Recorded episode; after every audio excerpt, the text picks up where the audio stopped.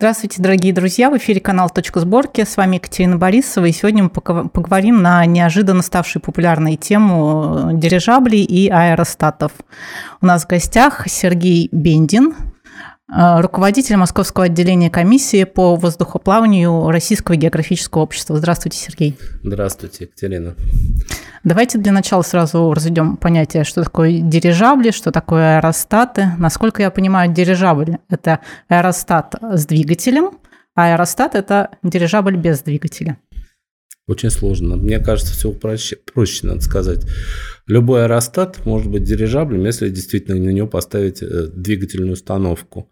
И, э, по сути, раньше дирижабли и назывались управляемые аэростаты. А аэростат без двигателя, он и есть аэростат. Что с ним? Дирижабль без двигателя – это аэростат. Да нет. Дирижабль – это аэростат плюс двигатель. А если просто без всего, это он аэростатом и останется. А, хорошо. Почему сейчас нам нужно вернуться к теме воздухо- воздухоплавательных технологий? А, это хороший вопрос. Я считаю, что он назрел и для России очень принципиален.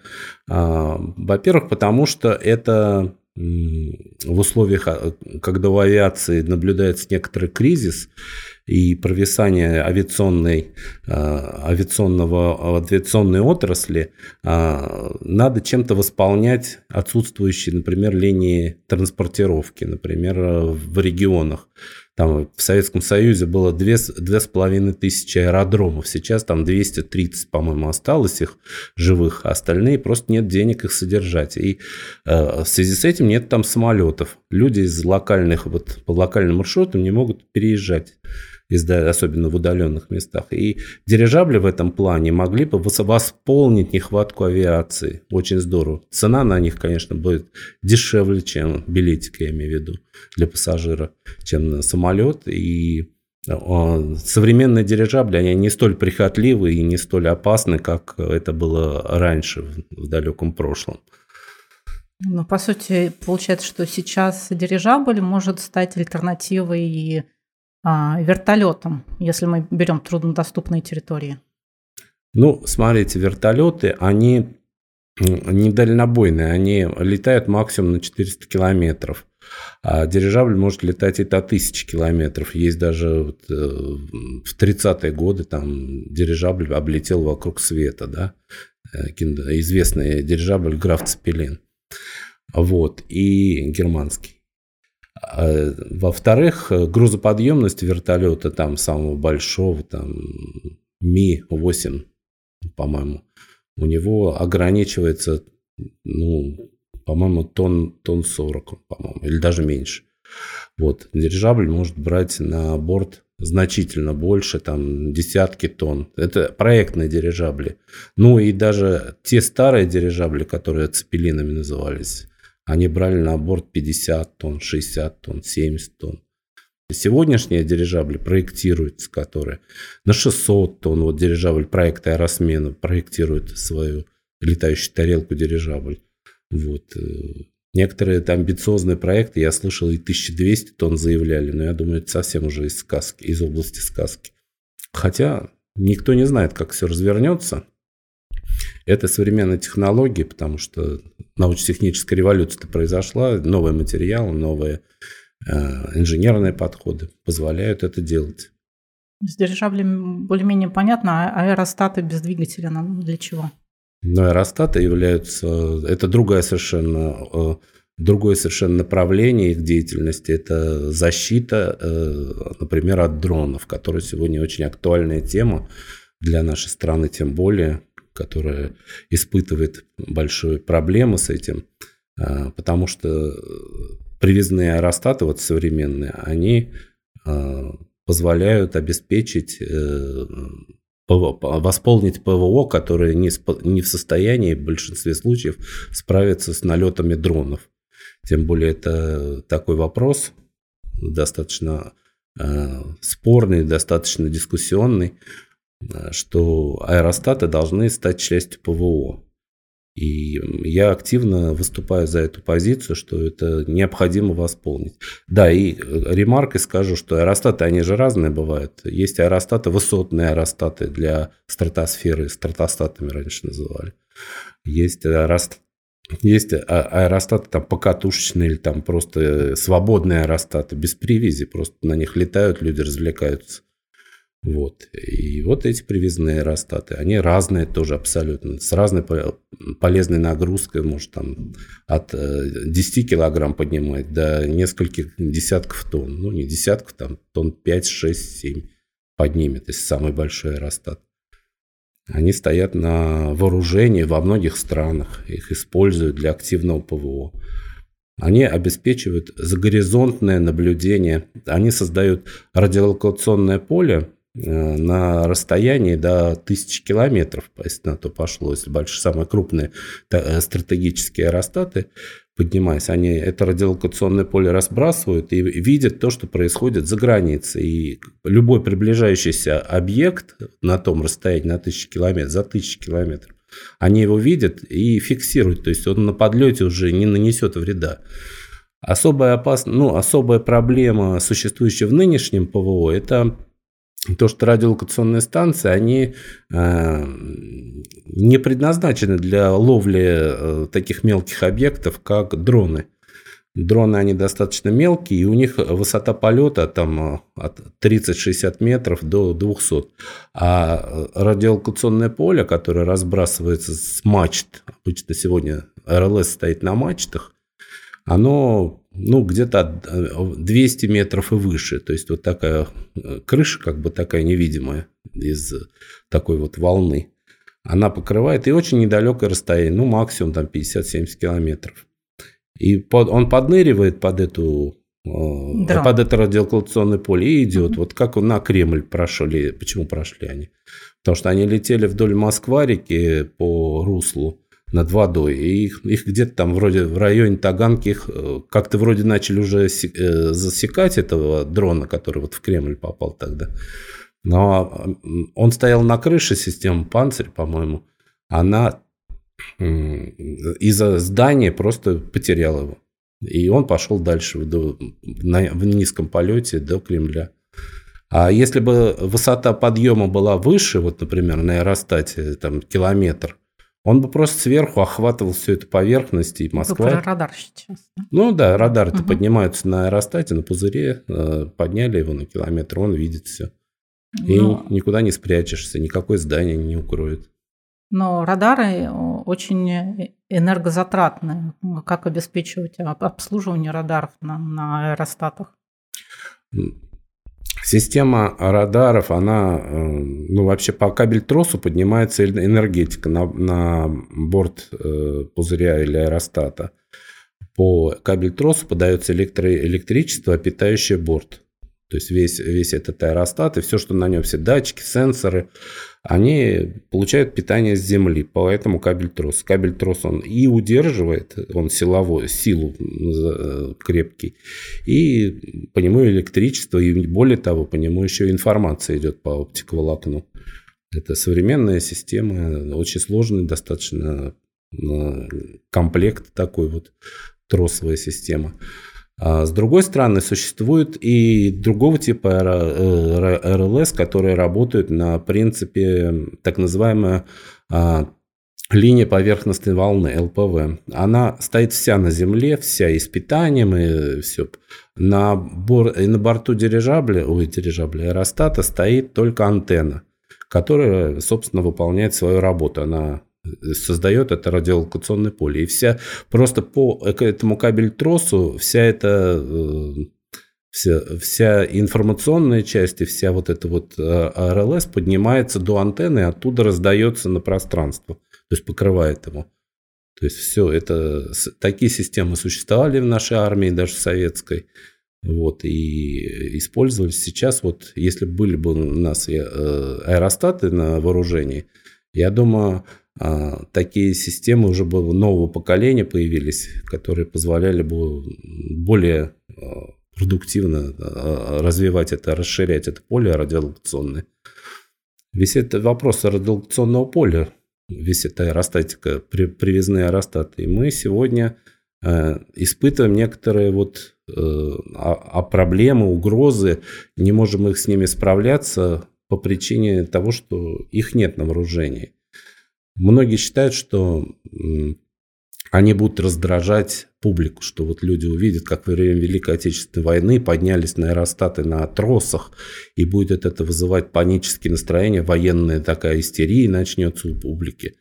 Я не согласен с такой постановкой вопроса, потому что для защиты населения, жизни и объектов наших инфраструктурных, если будет где-то в лесу на подлете к Москве стоять такой комплекс, который ну, из-за деревьев-то, собственно, и видно его особо не будет. И на высоте там километр попробуй разгляди эту точку, то никакого, в общем-то, панического ужаса тут не наступит.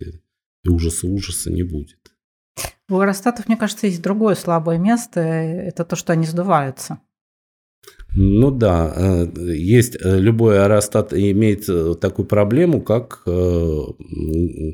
потерю газа из-за того, что гелий, которым наполняются нынешние аэростаты, это обязательно, он не взрывоопасен, а, он очень текучий газ, он даже через э, стекло может утечки бывают. Вот. И его проблема, что он э, теряет свой газ, и он начинает э, ну, терять высоту из-за того, что не хватает. Поэтому его подполня... для подполнения его опускают на землю и э, вновь в бой пускают на дежурство, в дозор. Но это недолгий процесс, это на самом деле ну, какой там несколько часов, и все, но обратно там. Или обычно дублер используется, рядом стоит такой же, который один опустил, второй поднял. А можно использовать аэростат как альтернативу, ну, например, Старлинку, да, просто поднимать на определенный уровень и раздавать интернет там. Да, это вопрос тоже интересный, и он э, заслуживает внимания, потому что аэростаты высотные, мы сейчас говорим уже не о привязных, а именно о свободных аэростатах, которые летают в стратосфере, а, они э, имели место, они, правда, имели совсем другое назначение. В свое время это были шпионы, началось с аэростатов, э, стратосферных стратостатов, разведчиков, которые пускали в сторону СССР, они э, нашу территорию отслеживали. Мы в ответ в 1956 году создали на Долгопрудном создали ДКБА, э, и, но оно не называлось так, оно абонентским ящиком называлось. И там начали делать ответ на такие же аэростаты, которые мы запускали в сторону Запада, тоже с теми же целями разведки с камерами. По ветрам они облетали Землю. И сегодня просто это и произошла трансформация идеи. Стратосфера есть, течение воздушное на высоте стабильное есть – давайте запускать туда с тем, чтобы он э, да, раздавал интернет там, или связь обеспечивал. Вот. На самом деле это все э, тоже процесс такой, он развивающийся, потому что речь сейчас идет о создании а, более стабильных систем, нежели Starlink, что, чтобы создавать в стратосфере целые группировки аэростатов и дирижаблей, способных а, ну, такими вот кустами а, работать, базы такие, которые будут создавать те же обмен информацией, многофункционально будут создавать э, трансляцию связи и прочее. Вот, это многофункционально, вплоть до того, что оружие, может быть, даже туда кто-то придумает вешать. Не вопрос. Сейчас над этим активно иду, в ряде стран идет э, работа, активнейшая работа, я сказал бы. И Россия из этого вот, э, из этого вот процесса, она, э, поскольку не развивает никак э, аэростатику, совсем аэростатные технологии заброшенные, я бы сказал, воздухоплавательные технологии, э, мы отстаем. И нам это недопустимо кто в стратосферу встанет, это вопрос геополитики национальной безопасности. Потому что наша территория будет как на ладони. Ну, выше, ну, если вы знаете, там на высоте 30 километров это уже ничье. То есть на 30 километров это еще суверенное небо, а выше это уже как бы ничье, это предкосмос, это уже кто хочет там и плавает. Ну, опыт как раз китайского зонда показал, насколько перспективно освоение стратосферы с помощью аэростатов. Ну да, китайский зонд это вот такой вот вышел, э, э, огласка такая произошла, такой шумиха, я бы сказал. Они же извинились, американцы, что это... Они не считают ныне, что это была шпионская миссия была у Аэростата, которую они сбили. Извинились там даже. А сами-то они запускают десятками эти аэростаты подобные, ничем. И они в небе Китая постоянно появляются. То есть это э, вопрос, то есть кто съел колбасу. И э, сейчас они просто э, дали какой-то вот импульс, дали импульс этой тематику э, рассмотреть с другого угла, что это, оказывается, можно использовать для оборонных целей. А Китай, он, собственно, и никогда не скрывал, но еще в десятых годах он приступил к своей программе э, развития воздухоплавательных технологий. Он там запускал в стратосферу первые свои прототипы. Это все как бы начало, но китайцы свою программу исследуют, отслеживают, и они ее продвигают и добьются. Американцы свою. Сейчас идет, ну, как бы негласная гонка на эту тему. Поставить стратосферу как бы свою пятерню, свою или там ногу поставить. Кто будет? Вот Россия должна поставить, а Россия не ставит. А у нас промышленность вообще готова к развитию совершенно новой для нас отрасли? Ну, ну вот в том-то и беда, что промышленность у нас вам могла это делать. И в годах 80-х, э, где даже до 90-х делались наши аэростаты и привезные, и делались высотные лаборатории, делались на, на базе Долгопрудинского КБ автоматики, а, которые э, испытывались, э, успешно испытывались на базе Вольского полигона. Но если вы кто не знает, то в городе Вольске стоит воинская часть, э, воздухоплавательная, целевая такая, которая э, воздухоплавательный центр, воздухоплавательный испытательный центр. И там есть целое подразделение, которые испытывали такую технику, и они до сих пор есть, они никуда не делись. Поэтому технологии были, Э, с недавнего времени была какая-то вот угар вот этот рыночных реформ, когда потребовали, чтобы любые проекты, даже на оборонных предприятиях, приносили прибыль. Если он не приносит прибыль, мы закрываем направление. Вот так произошло, собственно говоря, с воздухоплавательным направлением в Долгопрудинской КБ автоматике. Это, кто не знает, это в прошлом дирижабль строй СССР до 40 -го года, до консервации. А потом он простоял законсервированный, после войны э, был открыт, и уже ну, под патронажем там ЦАГИ, называлась 13-я лаборатория ЦАГИ, и потом вот он возник, возник уже для вот этих высотных э, стратостатов для разведки. А, ну, вот то, что технологии есть, то, что там делались, вот в 2005 году, по-моему, если я правильно помню, было последнее испытание высотной аэростатной лаборатории – ВАЛ сокращен. А, ДКБА, и она показала отличные результаты. Она ушла. Это а, огромный из пленки полупрозрачной такой, ну, полиэтиленовой такой специальной пленки. А, там чуть ли не миллион кубов гелия закачать. И он пошел в высоту, пролетел нужные, по нужной программе. Вот это военный проект был, естественно.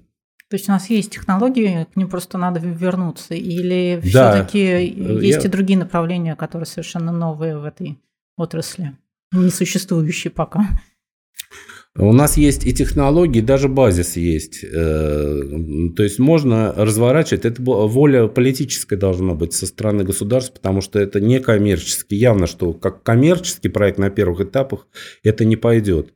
Потому что это достаточно... Это отрасль фактически, новая отрасль, которая может быть э, запущена государством. Но кто, какой инвестор сейчас э, проинвестирует в развитие отрасли? Вот государство – это в интересах государства, в интересах национальной безопасности, геополитических вопросов. Ну вот именно так сейчас у нас стали развиваться технологии дронов, да? Только с поддержкой спинка Да, я вижу, правильно вы подметили эту, э, эту параллель, что вот как только государство проявило интерес к дроностроению, То есть э, процесс сдвинулся. Многочисленные компании э, в своем производстве организовали производство этих дронов. Многие э, мелкие конструкторские бюро тоже взяли за проектирование. То есть идет какая-то вот с поддержкой государства, там выделяются какие-то гранты на это дело. Естественно, происходит движение. Вот я полагал бы, что воздухоплавательные технологии вот по такой же схеме могли бы тоже двинуться вперед, прояви государство интерес. Государство пока интерес не проявляет, видимо, или из-за непонимания того, что, как это важно сейчас для защиты, либо это из-за ну, уж прямо говорить, саботажа каких-то чиновников, которые э, знают, что это будет э, нам прорыв технологический, не дают возможности выстроить нам защиту. Ну, вот какие-то такие объяснения, я других пока не вижу. Что денег нету и все такое, это я не, не понимаю этот вопрос, потому что я считаю, что деньги достаточно в стране, чтобы сделать э, для защиты страны вот такой шаг. Какие ныне действующие уже производства могут создать некую кооперацию по развитию вот этого нового направления. Ну, нужен гелий, например, да, нужно, нужны какие-то материалы специфичные для производства этих, этого зонда. Да, печально то, что вот за многие годы вот этих вот э, оголтелых реформ многие э, технологические вопросы канули в лето, и э, вопрос производства полимеров своих у нас, собственно говоря, в зачаточном состоянии, для, а для оболочки дирижабля, ну, или аэростата нужен полимер, причем не случайный там полимер, а он а, специфический.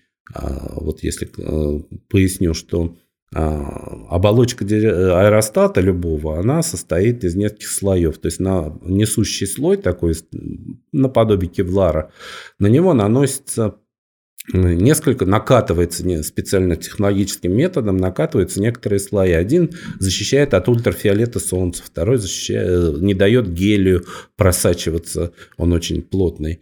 Вот. И э, вот этих полимеров, собственно говоря, их э, нужно организовать производство в стране. А иначе мы же закупали все. Я вспоминаю, как в Долгопруднинской автоматике приходили люди из фирмы Бауэр, предлагали свою пленку, для, чтобы утечку гелия э, предотвращать. Вот давайте у нас покупайте германцев. Я думаю, что это у нас решаемый вопрос. У нас мощности позволяют. Я верю в нашу страну. Почему? Э, что у нас возможности огромные. А двигатели для э, дирижаблей откуда? Э, э, какие двигатели нужны, скажем так? Вот? Ну, двигатели могут быть, э, могут быть стандартные. Вот, поскольку я развиваю проект, связанный с дирижаблем под названием аэросмена транспортного дирижабля, у нас там в проекте штатные двигатели от вертолетов, там Ми-26.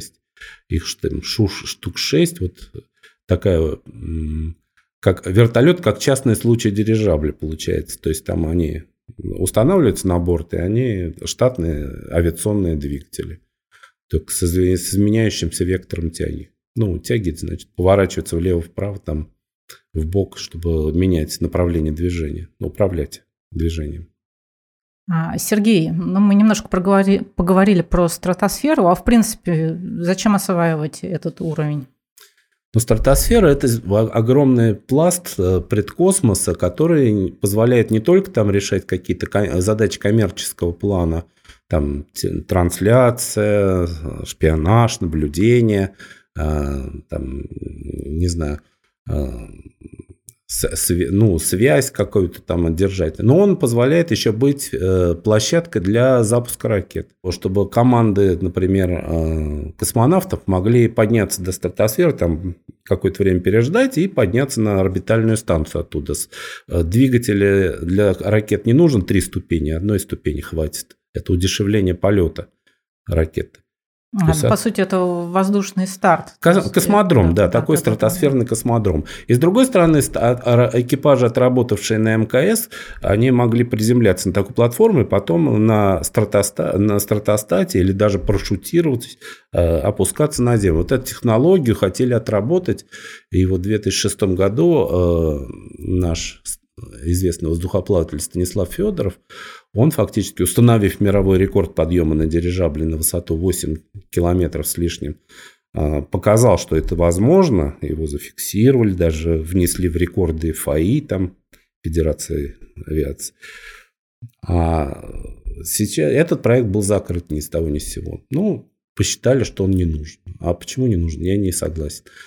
Вот. И э, это дал бы толчок к тому же коммерческому проекту «Космический туризм».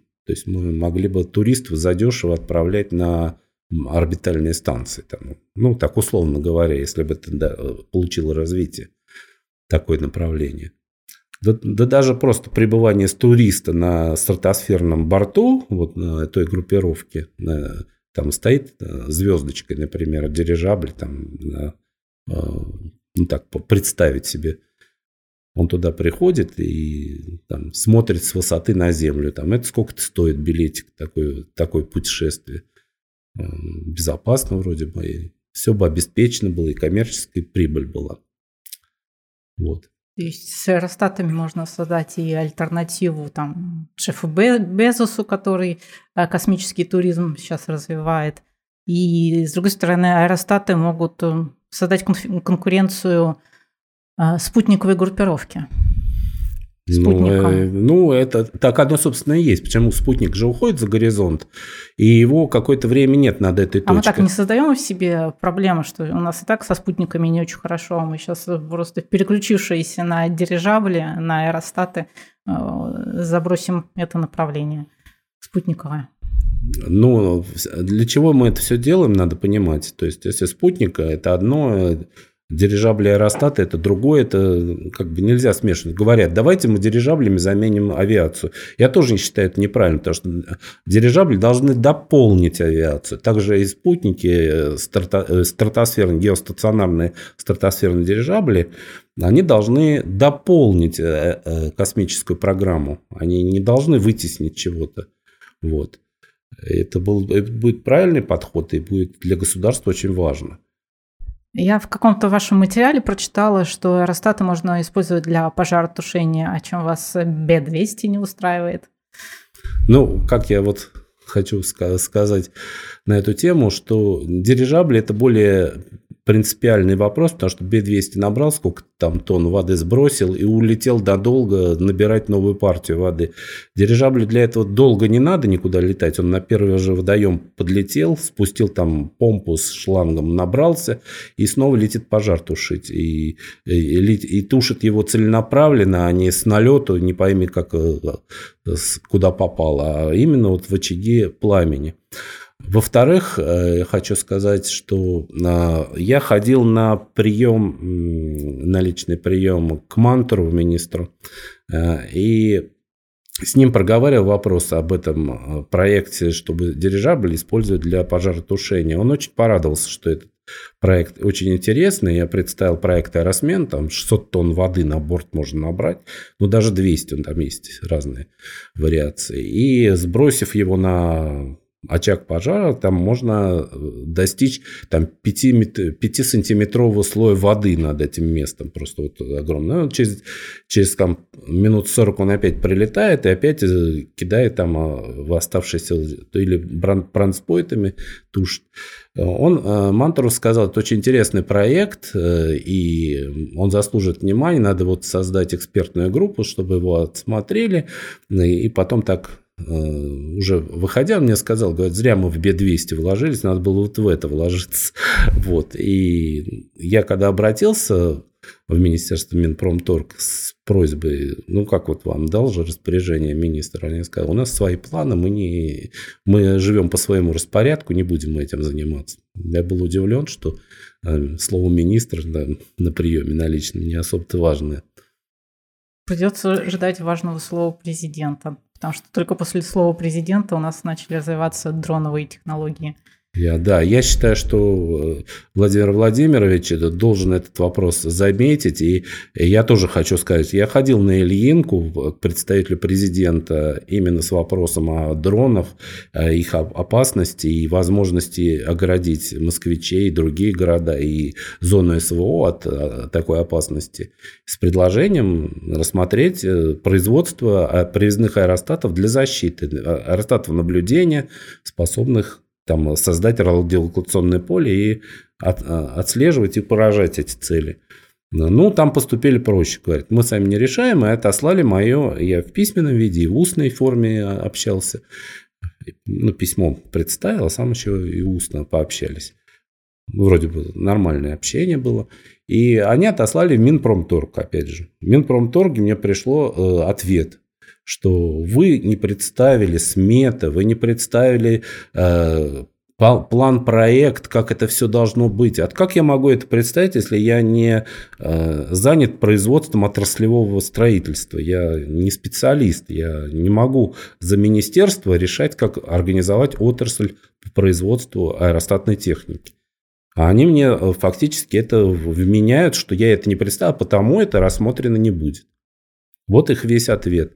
То есть непонимание государственной, задач государственной важности, задач э, национальной безопасности, вот это очень печальная ситуация, когда мы имеем дело сейчас с, с такими надвигающимися угрозами. А ведь расширяться будет а, налеты дронов. Они уже говорят, что закупки идут там уже десятками, сотнями а, штук этих э, дронов. И они будут э, роевые уже э, налеты, не по одному, там, а роями. И надо с этим что-то делать. А, кстати, вот Второй мировой, если растянуть сетки, да, поднять аэростаты, растянуть сетки, сейчас это действенный метод борьбы? Да, это тоже такой проект был. И, ну, понятно, что это началось еще в Первую мировую, использовались так называемые фартучные системы. На аэростатах натягивалось между двух аэростатов трос, на них свисали, свисали другие тросы по вертикали, и самолеты тогда врезались в них и погибали. Вот потом это все развивалось, появились сетки на основе этого, вместо веревок стали сетки между двух аэростатов натягивать, они ловили самолеты, да. Ну, самолеты становились быстрые, быстрые такие, более скоростные, и они, естественно, удавалось преодолеть это. А вот э, более поздние вот эту идею использовали э, разработчики из воздухоплавательного центра Авгура, они создали такой аэростат, э, два аэростата малообъемных, АУ-17 а между них натянули сеть и, показали, как они защищают от, от э, крылатых ракет. То есть это я лично на полигоне был, видел, как эта ракета разлетелась в, в клочья буквально от этого. Она врезалась Что просто в сеть. тогда этой сетки? Сетка. Вырвала там, да, одно, одно звено, сетка один на один метр ячейки были, вырвала просто одно звено, а ракета развалилась. И солдаты ходили по лесу, собирали куски, им дали команду, чтобы они собрали все, что там будет. Вот. И эта система, там еще генерал произнес очень такую речь. Вот группа студентов, смотрите, группа студентов, обратился, группа студентов, 100 э, веревок и, там, э, и э, два пузыря, он их назвал там презерватив, вот, убили, убили снаряд, который стоит миллион долларов что стоят эти тряпки, наполненные газом, и, и миллион долларов, это, конечно, несоизмеримый затрат. То есть это, а таких, э, сколько можно таких пузырей наставить? Да много. Он на подлетах особо опасным зонам поставить радиолокационное поле, разбросать, и плюс вот такие сети особо защищаемых зон, там какие-то заводы или воинские части, склады. То есть он не сможет э, ЗРК, наш зенитно-ракетный комплекс, уничтожить. Э, сетка попадет в сеть или даже вернуться к тем же фарточным системам, вот эти веревки свесть. Да более того, просто на этих э, вместо вот этой свисающей веревки просто нанести какой-то микрослой металла. И любая РЛС будет считать, что здесь просто непроходимая зона. Ну, как уголковые отражатели, вот помните, была идея-то. Вот это же, в принципе, одно и то же получится. Мы на, в зоне СВО можем так наши войска защищать. И плюс и огромные возможности открываются, если будет воздухоплавательная технология, они позволят создавать военный интернет. То есть закрытый интернет на поле боя. То есть между штабом и окопом будет э, э, закрытый источник э, с помощью этого аэростата действовать обмен данными. Корректировка огня, там, ну и так далее. То есть вот что поставить? Ну, некоторые а, скептики говорят, давайте поста- ваши аэростаты все позбивает э, враг или пришлет ДРГ, там, который будет сбивать их. Ну, как он нас забьет, если Во-первых, э, любой аэростат ставится в зоне, периметре – это охраняемая зона, там стоят часовые. Это мини-воинская часть, туда не подойдешь просто так. Вот. Естественно, будет там боестолкновение. Не просто так к аэростату не под...